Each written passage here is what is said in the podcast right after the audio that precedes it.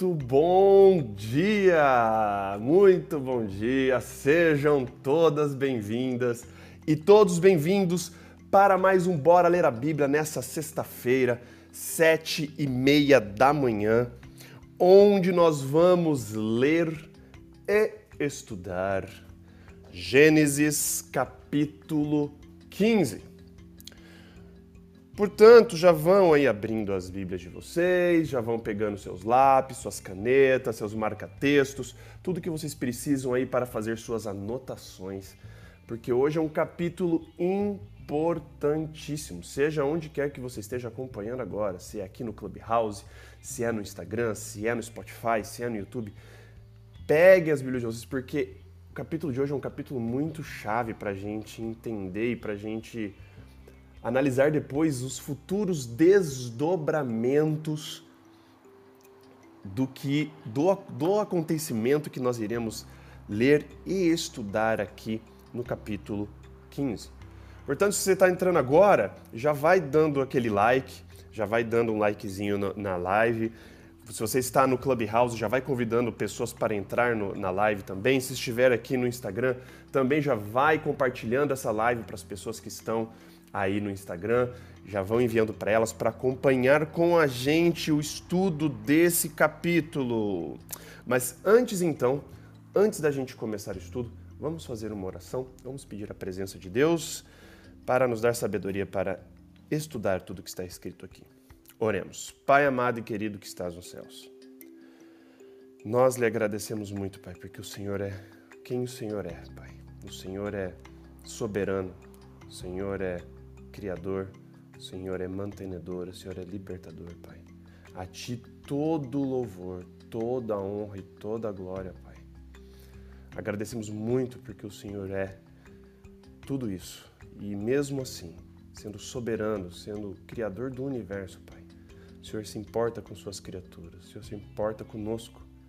O Senhor sabe o número de cabelos na nossa cabeça, o Senhor nos abençoa, o Senhor tem misericórdia da gente, Pai. E nós agradecemos muito, Pai, por essa noite de descanso. Agradecemos muito por despertar nesse dia, Pai, com vida, com saúde, com paz, com segurança. E agora, Pai, principalmente agradecemos pela oportunidade que nós temos de estudarmos a Tua palavra. Nós sabemos que isso é um privilégio e que várias pessoas ao redor do mundo não têm esse privilégio, essa oportunidade de estudar a tua palavra, Pai. Portanto, agora abrimos no capítulo 15 de Gênesis, que o Senhor nos envie o Santo Espírito, Pai, e que o seu Santo Espírito nos dê a sabedoria que vem do alto, para que a gente possa compreender, entender os detalhes aqui, Pai. Seja com todos os que estão aqui acompanhando ao vivo e os que estão acompanhando a gravação depois. Tudo isso nós te pedimos e agradecemos por amor do seu santo e maravilhoso nome, Pai. Amém. Muito bem, gente. Gênesis capítulo 15.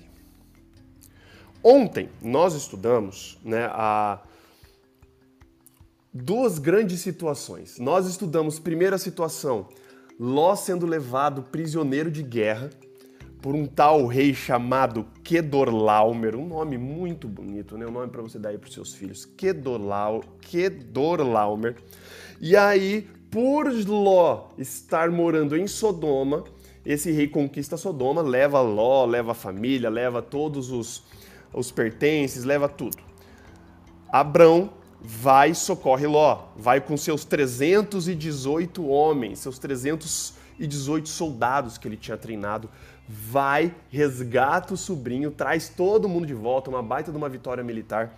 E a hora que Abrão retorna dessa conquista, ele é abençoado por Melquisedeque. Esse é o grande segundo evento do capítulo de ontem. Aparece Melquisedeque. Ele é rei e sacerdote, ele é rei de Salem. E aí Abrão ali devolve o dízimo para ele. Melquisedeque traz pão e vinho, abençoa Abrão. E aí terminamos no final com Abraão negando ah, os pertences de guerra, os espólios de guerra para o rei de Sodoma. O rei de Sodoma falou assim: você pode ficar com os pertences, só me devolve as pessoas. Né? Porque era direito de quem vencesse uma batalha ter todos os espólios da guerra, inclusive as pessoas. Mas Abraão levanta as mãos para o céu e fala assim: não tenho nada a ver com isso, não quero nada. pode ficar com tudo.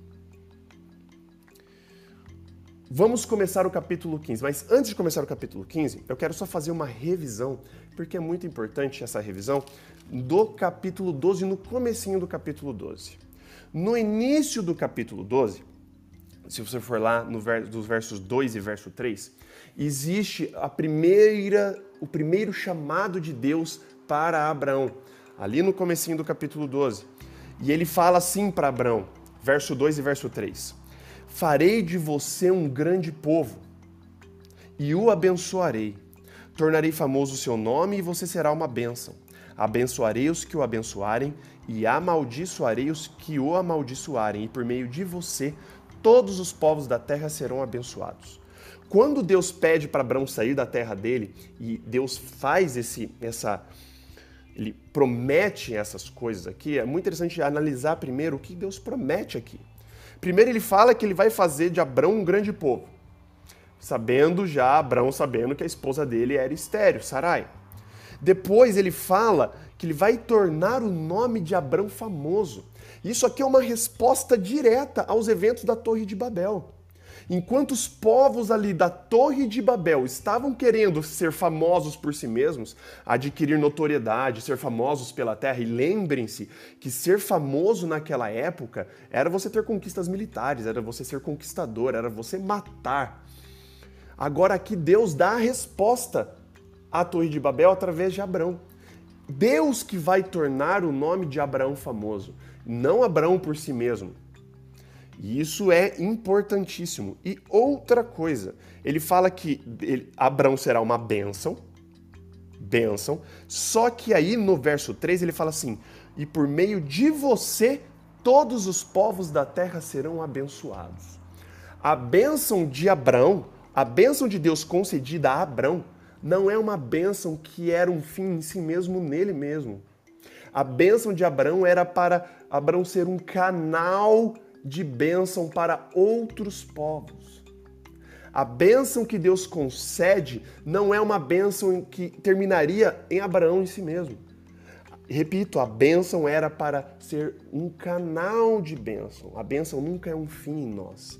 A bênção que Deus nos concede nunca é para ser um fim em nós. É sempre para nós sermos um canal para abençoarmos as outras pessoas. Se Deus te abençoa com posses, se Deus te abençoa com dons e talentos, tudo isso nunca deve ser um fim em si mesmo. Sempre deve ser um canal, um meio de abençoar outras pessoas. Digo isso porque agora nós vamos entrar no capítulo 15 e nós vamos entender em que sentido acontece essa bênção através dos outros povos. E vai ser, uma, vai ser de um jeito bem específico aqui que nós vamos estudar agora no capítulo 15. Então já abro então, agora sim, capítulo 15, verso 1 na minha Bíblia, que está na nova versão internacional, começa assim. Depois dessas coisas, depois dessas coisas remete ao capítulo 14, a conquista de militar, Abraão resgatando o sobrinho, a bênção de Melquisedeque. Depois dessas coisas, o Senhor falou a Abraão numa visão. Sublinha a visão aqui, é a primeira vez que aparece a palavra visão aqui na Bíblia. Obviamente, os outros, outros personagens bíblicos com certeza tiveram visões a respeito de Deus, Deus conversava através de visões, mas aqui é a primeira vez que é descrito que é através de uma visão. E aí Deus fala com Abraão mais uma vez: Não tenha medo, Abraão. Eu sou o seu escudo, grande será a sua recompensa. Abraão aqui estava com medo do quê? Abraão estava com medo, muito provavelmente, e aqui a gente pega como se fosse é uma continuação do capítulo 14.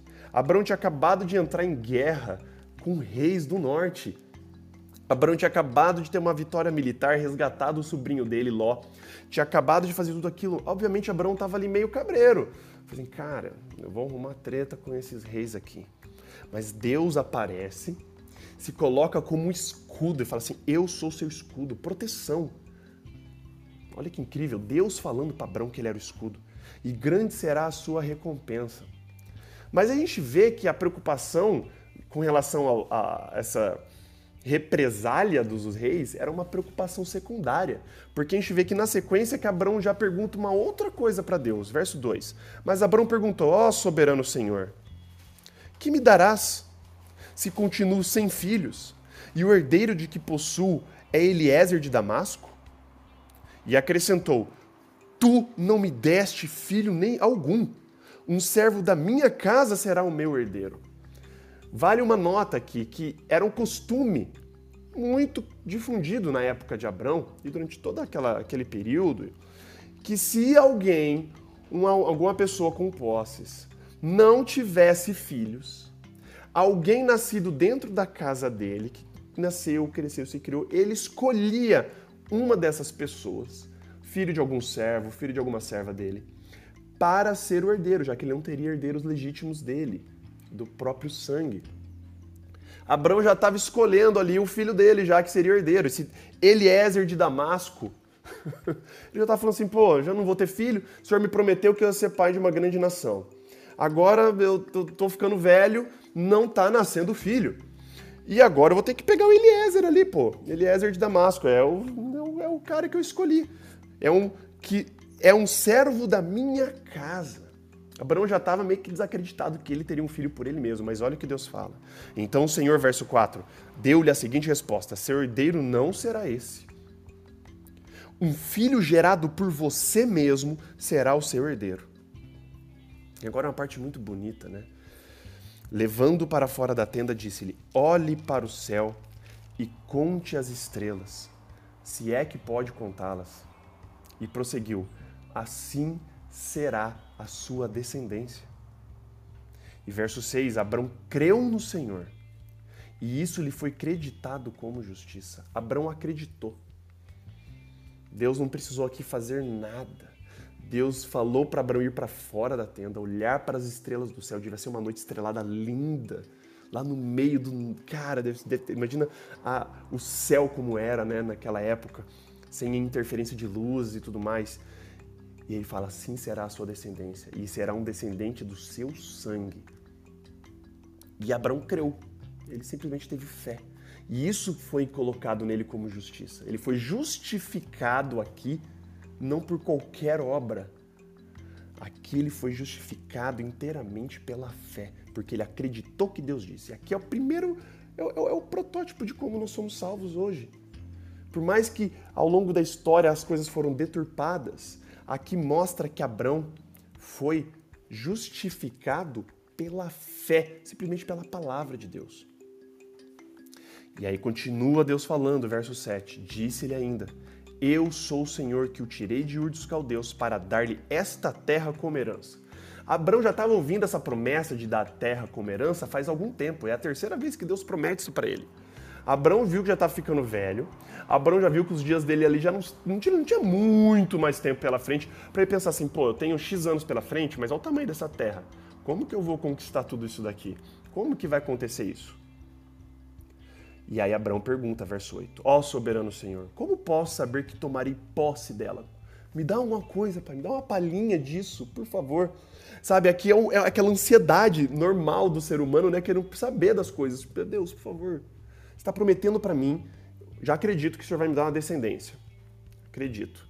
Agora o Senhor falou que vai me dar toda essa terra aqui. Que garantia, pai, me mostra, estou ansioso, enfim. Agora vem um negócio muito legal. Verso 9. Respondeu-lhe o Senhor: Traga-me uma, traga uma novilha, uma cabra e um carneiro, todos com três anos de vida, e também uma rolinha e um pombinho. Abraão trouxe todos esses animais, cortou-os ao meio e colocou metade, cada metade em frente à outra. As aves, porém, ele não cortou. Nisso, as aves de rapina começaram a descer sobre os cadáveres, mas Abrão as enxotava uma pausa muito, inter... muito importante aqui. Deus, cara, Deus é, ele é o cara mesmo, né? Porque quando Deus quer firmar e Deus quer garantir, Deus não precisava, em nenhum momento, fazer coisa alguma para mostrar para Abraão que ele ia cumprir a promessa de que toda aquela terra ia ser como herança para Abraão. Deus Deus não precisava. Mas Deus é Deus. Deus ama a gente. Deus sempre quer fazer o melhor possível para nós. Deus não só fala, como Deus mostra para Abraão. E de um jeito que Abraão fosse entender. Deus usa sempre da cultura, Deus sempre usa de coisas que são de conhecimento já nosso, coisas que não precisaríamos passar anos estudando para a gente tentar entender. Deus usa a linguagem, Deus usa tudo do momento para se comunicar e aqui não foi diferente.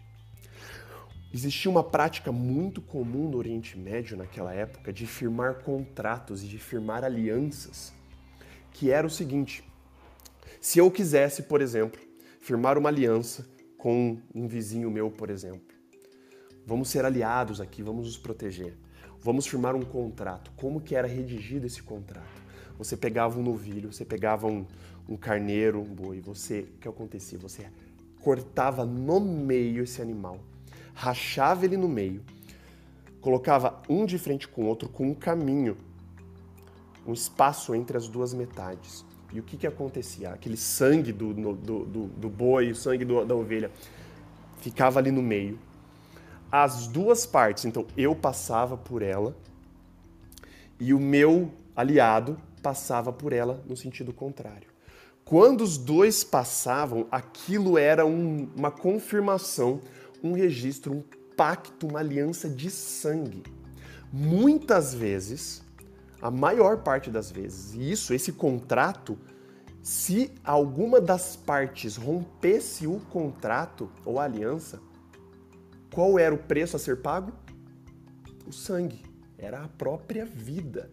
Então, esse pacto, essa aliança que era, eram, eram feitas, essas alianças que eram feitas no, no, no Oriente Médio, eram alianças de sangue. E quando as duas pessoas, as duas partes passavam no meio dos animais partidos, eles estavam afirmando o quê? Eu estou afirmando com juramento aqui que eu vou cumprir a minha parte da aliança, a minha parte do pacto passível de morte se eu não cumpri-la. Quando as duas partes passam, os dois estão se comprometendo. Deus pede aqui agora para Abraão cortar esses animais. Então ele pede novilha, cabra, carneiro e rolinho em pombinho. Pede para partir os animais, mas não os pássaros. E aí, para mostrar que realmente não era isso não fazia parte da visão, que isso realmente era de verdade, mostra aqui que, no verso 11, ó, nisso as aves de rapina começaram a descer sobre os cadáveres, mas Abraão as enxotava. Então estava descendo os urubu, estava descendo os abutres, estava descendo tudo, e Abraão enxotando ali, porque realmente os animais estavam partidos ali. Verso 12. Ao pôr do sol, Abraão foi tomado de sono profundo, e eis que vieram sobre ele trevas densas e apavorantes. Sono profundo aqui, muito provavelmente esse sono profundo foi induzido por Deus. Esse sono profundo, ele é a mesma expressão e é o mesmo jeito que é dito lá quando Deus vai tirar a costela de Adão para fazer Eva e Deus coloca Abraão sobre um sono profundo. Está lá em Gênesis 2, 21. Mesmo sono profundo aqui. Tudo leva a crer então que esse sono profundo realmente foi induzido por Deus. E aí fala que caiu sobre eles treva, trevas densas e apavorantes. O significado disso aqui é meio obscuro. Não existe uma explicação do porquê que aparecem essas trevas densas e apavorantes. Talvez, talvez, é para Abraão entender a, a seriedade, o, o, a, o que estava para acontecer ali. E olha agora que interessante.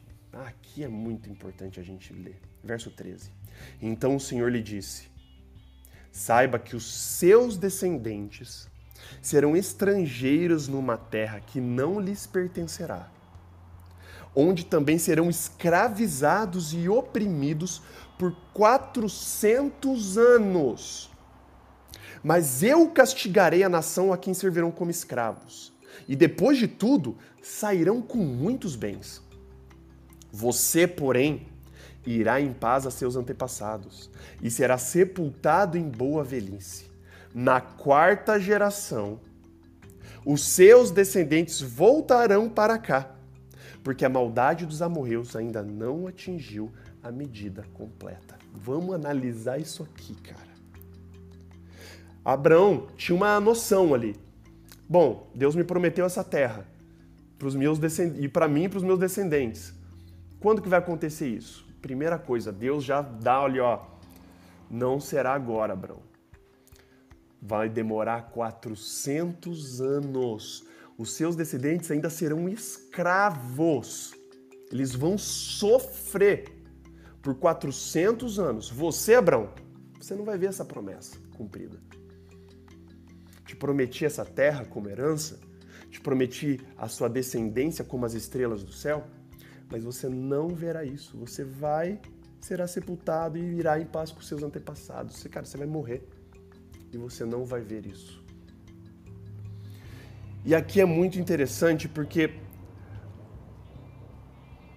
acontece tudo isso. Nós vamos estudar depois no Êxodo e nós vamos ver tudo isso que Deus prometeu para Abraão acontecendo ali, ó, em real time, ali quando estivermos lendo e estudando Êxodo. Mas uma coisa muito louca que ele fala, que é a quarta geração, ou seja, 400 anos depois, eles vão voltar, mas a demora aqui, a demora é uma parte muito importante dessa história. Por que queria demorar tanto para o povo, para a descendência de Abraão tomar posse da terra? A demora aqui tem a ver mais uma vez com a graça de Deus. Verso 16: Na quarta geração, os seus descendentes voltarão para cá. Por quê? Porque a maldade dos amorreus ainda não atingiu a medida completa. Deus ainda dá, daria 400 anos para o povo da terra de Canaã como um período de graça para eles se arrependerem, para eles voltarem seus caminhos para Deus. Quem estabelece essa medida, quem estabelece até onde chega o limite da paciência de Deus é o próprio Deus. Nós vemos isso em, na, na história de Noé, que chegou um ponto que Deus falou assim: chega. Nós iremos ler mais para frente Sodoma e Gomorra, que vai chegar um ponto também que Deus vai falar assim: chega. Deus sabe o limite, porque é Deus, Ele é soberano. Mas aqui, cara, é uma, é, é uma lição para todos nós o povo de Deus ia sofrer, os descendentes de Abraão iriam sofrer por 400 anos por graça e misericórdia de outro povo. O povo de Deus, os escolhidos de Deus, seriam oprimidos por 400 anos por um período de graça para outros povos. Muitas vezes a razão dessa demora e muitas vezes nós estamos sofrendo porque Deus pode estar trabalhando na salvação de outra pessoa. Muitas vezes nós estamos cobrando a Deus uma, uma coisa mais rápida, o cumprimento de promessas e coisas assim, cobrando uma velocidade a mais. Mas muitas vezes a gente nem percebe que Deus pode estar agindo por detrás da, do, do, do, das cortinas em favor de outras pessoas. Lá em 2 Pedro 3, verso 9, eu vou até ler com vocês. Isso me lembra muito isso. 2 Pedro 3, verso 9 fala assim: olha que interessante. O Senhor não demora em cumprir a sua promessa, falando da volta de Cristo.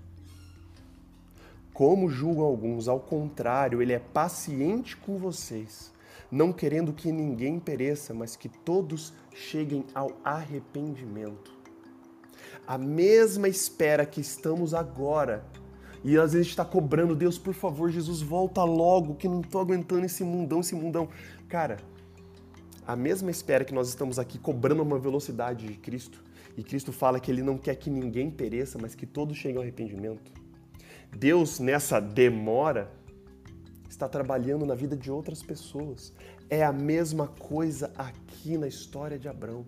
O povo de Deus iria sofrer não qualquer sofrimento, eles seriam escravizados. Deus desvenda ali o futuro para Abraão numa visão. O povo, descendente de Abraão, imagina Abraão ouvindo isso, seriam escravos por 400 anos, porque a medida dos amorreus ainda não tinha chegado. Esses 400 anos era para o povo, para os amorreus ali, terem todas as oportunidades possíveis para largarem os caminhos deles. E a gente vê que os amorreus, depois nós iremos ler na, na Bíblia, que as práticas dos amorreus, cara, foi só piorando. apesar de todas as chances que Deus deu para eles. Era um povo extremamente idólatra. Era um povo que sacrificava os filhos em, em, em, aos deuses, praticava sexo cultual, existiam prostitutos cerimoniais, que enquanto estavam sacrificando os filhos queimados ali, estavam, eles estavam fazendo sexo na, ao pé desses altares idólatras. Cara, os amorreus adoravam deuses de tipo homem meio homem, meio peixe. Cara, era uma coisa bizarra e nós iremos estudar isso. É todo o povo de Canaã. E isso já é uma resposta também, muitas vezes, quando a gente para para pensar, né? Nossa, mas Deus pede para o povo de Israel entrar na terra de Canaã depois de sair do Egito e sair matando todo mundo. Cadê o Deus de justiça? Cadê o Deus de, de amor aqui? Tá aqui a resposta. Tá aqui a resposta. Verso, verso 16 de Gênesis 15. A medida dos amorreus ainda não. A, a iniquidade dos morreus, a maldade deles não atingiu a medida. Deus deu ainda, daria a partir daqui de Abraão, mais 400 anos de graça, de misericórdia para esse povo tentar voltar e de alguma forma eles se arrependerem. E nós vimos que existiam pessoas no meio de tudo isso que realmente eram adoradores de Deus. Nós vimos ontem Melquisedeque, por exemplo. No meio de todo aquele povo existia um sacerdote do Deus Altíssimo ali. A sua, o seu sofrimento, o meu sofrimento, a demora de Deus não significa que Deus está esquecendo da gente. Não significa que Deus está ali. Não. Muitas vezes a demora de Deus ou o seu sofrimento pode estar sendo usado para a salvação de outras pessoas. Nunca se esqueça disso. Quando você cobrar uma velocidade de Deus, pense que Ele pode estar usando todo esse tempo para quê? Ele pode estar usando esse tempo para abençoar outras pessoas, para salvar e para alcançar outras pessoas, assim como aqui é dito para Abraão. E no verso 17, depois que Deus fala disso, fala assim para Abraão: Abraão, você não vai ver os seus descendentes ocupando essa terra. Você vai morrer, você vai se juntar aos seus antepassados. Vão passar 400 anos até que acontecer. Lembrando de que o que nós lemos no capítulo 12 que a bênção era um meio, não um fim mesmo em Abraão. Abraão não viria a promessa cumprida, ele seria só um canal para abençoar todos os povos da terra. E aí sim, depois disso, verso 17, depois que o sol se pôs e veio a escuridão, eis que um fogareiro esfumaçante, como uma tocha acesa, representando a presença de Deus, passou por entre os pedaços dos animais. Lembra do que eu disse? Numa aliança, entre os animais cortados, as duas partes tinham que passar como confirmando a aliança e fazendo o compromisso. Só que aqui não é dito que Abraão passa. Aqui só é mostrado para a gente no texto bíblico que só Deus passa por meio da, dos animais. Mostrando que Deus, cara, eu já falei isso, Deus não precisava se comprometer. Deus não precisava se prender a uma promessa, mas Deus faz. E quando Deus passa, aquela tocha passa no meio, Abraão compreende. Abraão entende finalmente, mas Deus se comprometeu. E o interessante é que só a tocha passa, implicando que a quebra da aliança de Abraão ou de qualquer descendente dele, a primeiro a priori, a consequência final não seria de Abraão. A consequência, quem pagaria da quebra da aliança era Deus. Deus que passa e Deus assume todas as bênçãos e Deus assume todas as responsabilidades da quebra da aliança, inclusive da quebra da aliança do ser humano. que doido isso. E nós veremos isso, né? Um baita de um spoiler, nós veremos isso mais para frente que realmente Deus teve que assumir o BO da nossa quebra de aliança lá na frente na Bíblia. Então, verso 18. Naquele dia o Senhor fez a seguinte aliança com Abraão. Os, aos seus descendentes dei esta terra, desde o ribeiro do Egito até o grande rio Eufrates, a terra dos queneus, dos quenezeus, dos cadimoneus, dos hititas, dos ferezeus, dos refaíns, dos amorreus, dos cananeus, dos girgazeus e dos jebuseus. E assim nós terminamos o capítulo 15 com duas, várias, duas não, várias certezas. Primeiro, várias lições aqui. Anotem aí. Primeiro, as bênçãos que Deus concede para você nunca são para você. Nunca é um fim em si mesmo. As bênçãos é para você abençoar outras pessoas. É você ser um canal de bênção para outras pessoas. Segundo, Deus, apesar do sofrimento, apesar de todas as desgraças, Deus está no controle. Deus sabe de tudo. Deus não te desampara. Sua, o seu aparente sofrimento, ou o seu sofrimento, ou a aparente demora de Deus para cumprir as promessas, não significa que Deus se esqueceu de você. Pode ser que Deus esteja trabalhando na salvação de outras pessoas. Ele está demorando para resolver o teu caso porque ele está resolvendo o caso de outras pessoas. Deus aqui deu 400 anos de graça para o povo da terra de Canaã, os amorreus, para eles terem todas as oportunidades possíveis. Da mesma forma hoje, como nós lemos lá em 2 Pedro 3,9. Muitos falam que Jesus está demorando para voltar, mas mesmo Jesus fala que ele não quer que ninguém pereça, mas que todos alcancem a salvação. Então, às vezes você está cobrando de Deus uma velocidade para ele voltar, porque está pensando só no teu, né, parça? Está pensando que você já está pronto, que você já está pronta e você quer voltar, mas quando Deus ainda está querendo assim, gente, calma, calma que tem mais pessoas que eu quero salvar. Tem mais pessoas que eu preciso salvar. Existem mais pessoas que você aí está precisando abençoar. E não você ter, tomar todas as bênçãos só para você. Espero que depois desse capítulo vocês entendam isso. E entendam que as implicações dessa aliança, a implicação da tocha, de Deus passar no meio dos animais, confirmando para Abraão o compromisso dele com a aliança, é existe, dão consequências eternas. Repito, as consequências dessa aliança aqui, que nós lemos no capítulo 15, são consequências eternas. Mas isso nós iremos estudar ao longo aí de todo o ano do Bora Ler a Bíblia. Beleza, gente? Feche os olhos e vamos fazer uma oração. Pai amado querido, muitas coisas importantes no capítulo 15 de hoje, Pai.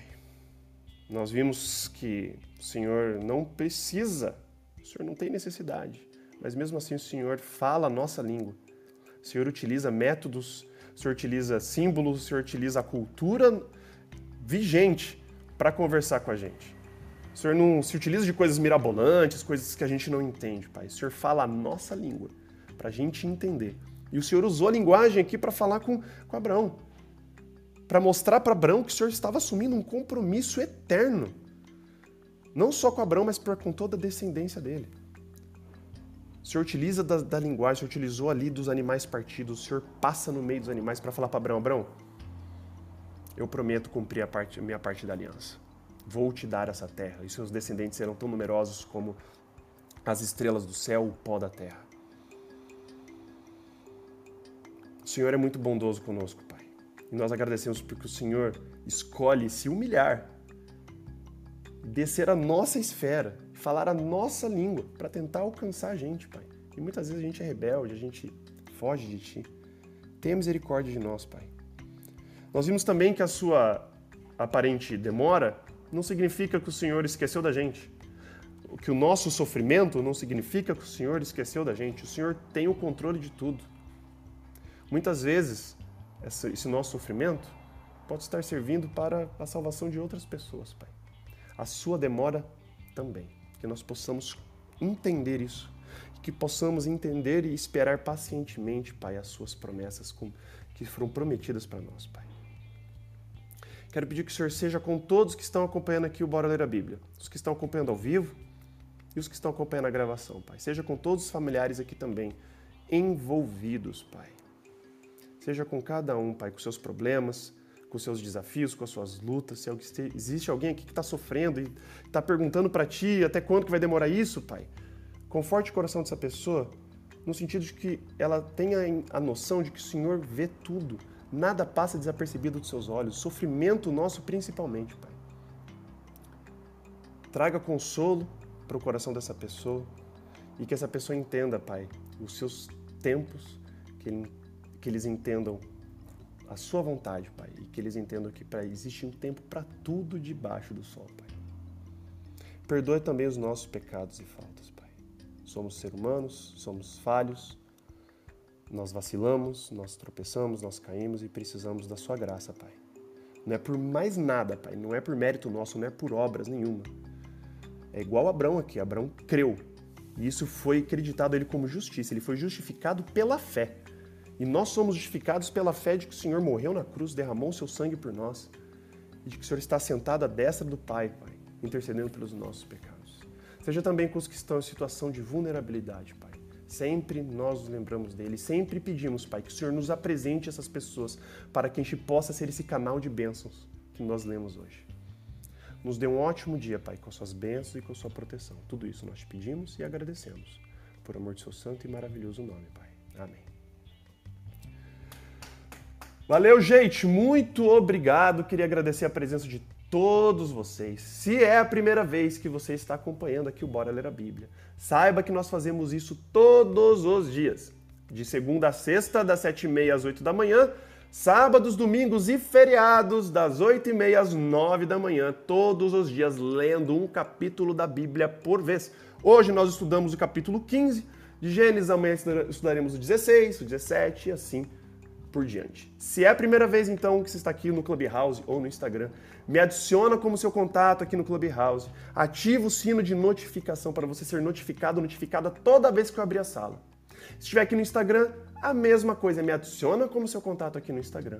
Vai lá no meu perfil, tem um sino de notificação, vai ter lá lives, me notificar toda vez que o Gustavo iniciar a live, porque nós sabemos que o Instagram não lança a notificação das lives para todos os contatos. E se você conhece alguém que você sabe que tem interesse de estudar a palavra de uma forma sistemática, como nós temos estudado, indica. Nós temos aqui as lives todos os dias no Clubhouse e no Instagram. E nós temos o nosso canal do podcast no Spotify e o nosso canal no YouTube, onde esses vídeos também são subidos para lá. Beleza, gente? Um beijo, um abraço para vocês e até amanhã, 8 e meia da manhã, com o Bora Ler a Bíblia, Gênesis capítulo 16. Amanhã, amanhã a coisa começa a degringolar de novo, né? A gente vê picos de Abraão e vemos também os baixos dele, os altos e baixos. Amanhã será um baita de um baixo dele. Valeu, gente. Um beijo, abraço. Até amanhã. Valeus e falou!